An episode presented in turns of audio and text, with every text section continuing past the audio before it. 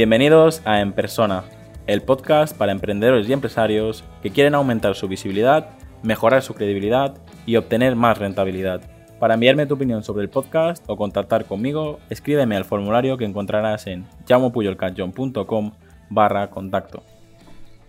Como sabéis, todos aquellos que me seguís por Instagram, he empezado a responder vuestras preguntas a través de stories. Sin embargo, hay muchas preguntas que no puedo responder en 15 segundos o en 30 segundos, así que he decidido empezar a responder algunas preguntas aquí en el podcast. Como comenté, eh, estoy buscando todavía el formato perfecto para los episodios de los martes y los jueves. No solo el formato que sea cómodo y me guste a mí, sino también ese formato que más os gusta a vosotros. Así que, como siempre digo, si quieres hacerme llegar tu opinión, eh, puedes escribirme a través de LinkedIn, puedes escribirme a través de Instagram o incluso a través del WhatsApp que encontrarás en mi página web.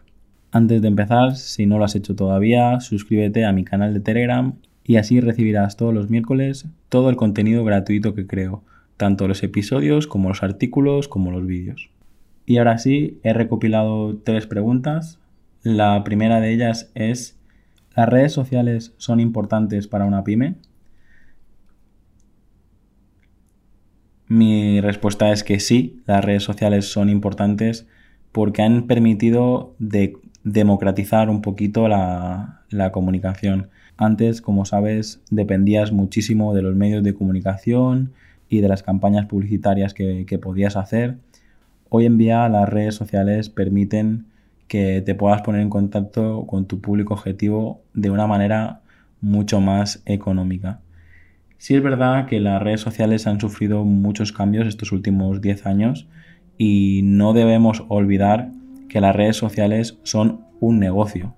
Ya he compartido en algún episodio un poco la evolución de las redes sociales, pero en definitiva te diría que las redes sociales sí pueden ser importantes para ti si las trabajas bien y si tienes en cuenta de que no dejan de ser un negocio de otra persona que también quiere ganar dinero y lo que tienes que hacer es conocer el algoritmo, conocer cómo funciona y si no eres capaz de hacerlo tú mismo, delegarlo en un equipo interno o delegarlo en un equipo externo como podría ser una agencia.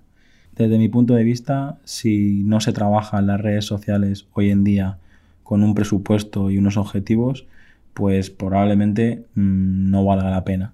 Así como antes cualquiera podía crear un perfil y llegar a miles de personas a la semana, ahora es un poco más complejo. Debes conocer a tu público, debes conocer debes conocer a tu competencia, debes tener claro qué contenidos funcionan, a qué hora funcionan, cuándo funcionan. Son muchas cosas a las que se tienen que tener en cuenta y, sí que te pediría eso. Sí son importantes las redes sociales, sí deberías estar en redes sociales, lógicamente dependiendo de, cuál sea tu, negocio y de, y de cuál sea tu sector, pero ya sea tu empresa o tú, yo considero que sí deberías tener una presencia en redes sociales porque te permite tener visibilidad y llegar a mucha gente.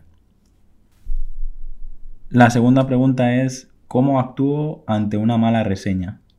Nunca sé qué hacer. Bueno, lo primero que te diría es responderla. Eh, ya sea una buena reseña o una mala reseña, siempre tienes que responderla. Y lo segundo que te diría es que en mi blog precisamente hay dos artículos que creo que están bastante completos, hablando sobre reseñas y sobre lo que puedes o debes hacer. Así que te invito a echarle un vistazo a estos dos artículos que creo que te ayudarán mucho. ¿Y por qué creo que tienes que responderla? Pues aunque sea una reseña muy, muy, muy mala, eh, lo peor que puedes hacer es ignorarla y que se convierta en una, en una bola de nieve que, lo que haga es provocar que, que la gente escriba todavía eh, más reseñas negativas. Mi recomendación es que la contestes con, respeto y con cabeza y, luego pues ah, también tienes que tener en cuenta que hay muchas reseñas negativas que la escribe la competencia o que la escribe gente que directamente lo que quiere hacer es daño, pero en este caso cuando empiezas a recibir reseñas negativas que no sabes de dónde vienen, que no tienen ninguna explicación, yo lo que te diría es que contraataques, que tengas una estrategia para conseguir reseñas positivas y de este modo se van a diluir. siempre explico a mis clientes, sin ir más lejos, hoy lo he explicado en una consultoría a un restaurante. Este restaurante era un restaurante pequeño de, pueblo, pero que tenía unas 115 reseñas aproximadamente.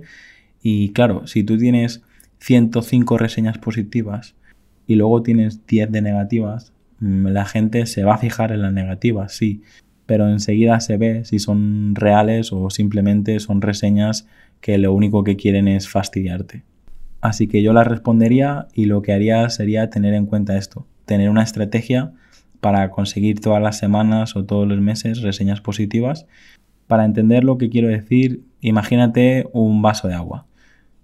Si en este vaso de agua le echas una gota de tinta, probablemente todo el vaso de agua se quede teñido del color de la tinta que has echado.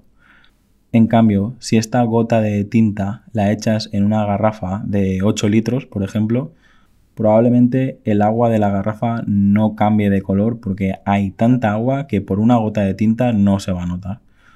No sé si me has entendido, pero lo que te quiero decir es que si tú consigues más reseñas positivas, las reseñas negativas van a quedar en un segundo plano y no tendrán tanta importancia para el cliente.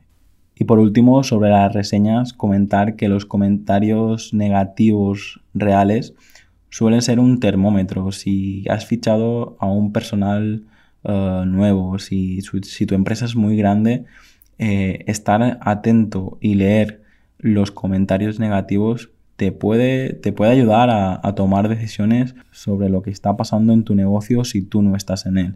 Muchas veces estos comentarios no se tienen en cuenta ni se leen y yo pienso que si son reales, son auténticos, siempre pueden enseñarte algo o siempre te pueden ayudar a corregir algo de tu negocio.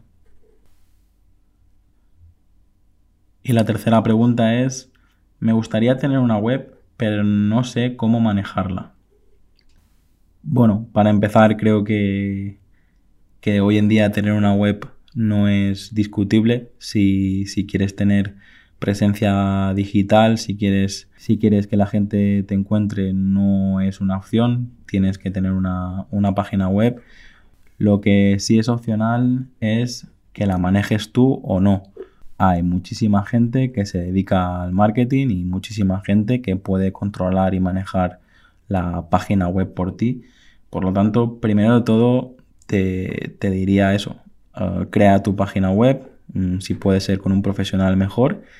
Yo soy de los que pienso que si delegas las tareas en la persona adecuada o en la empresa adecuada, puedes ahorrarte incluso dinero. Porque a veces he visto pues casos de abogados, de arquitectos, que ellos mismos hacen los cambios en la página web, el mantenimiento en la página web, pero realmente un profesional de estos niveles, con, el precio por hora que, tienen y por el precio por hora que cobran en sus proyectos o en sus trabajos, le sale muchísimo más rentable delegarlo en un profesional, ya sea un freelance o ya sea en una empresa especializada. Y si aún así todavía insistes en hacerlo tú mismo, hoy en día hay muchísimas opciones de páginas web que son súper fáciles de, editar y como todo en esta vida, aunque sean muy fáciles de editar y de utilizar, tendrás que aprender a manejarlas. Eh, yo conozco casos de gente de 80 años que tienen un blog y que escriben prácticamente a diario. Así que es como todo. Si realmente te interesa, si realmente es importante para ti, aprenderás y, conseguirás manejarla en un par de horas, en un par de días.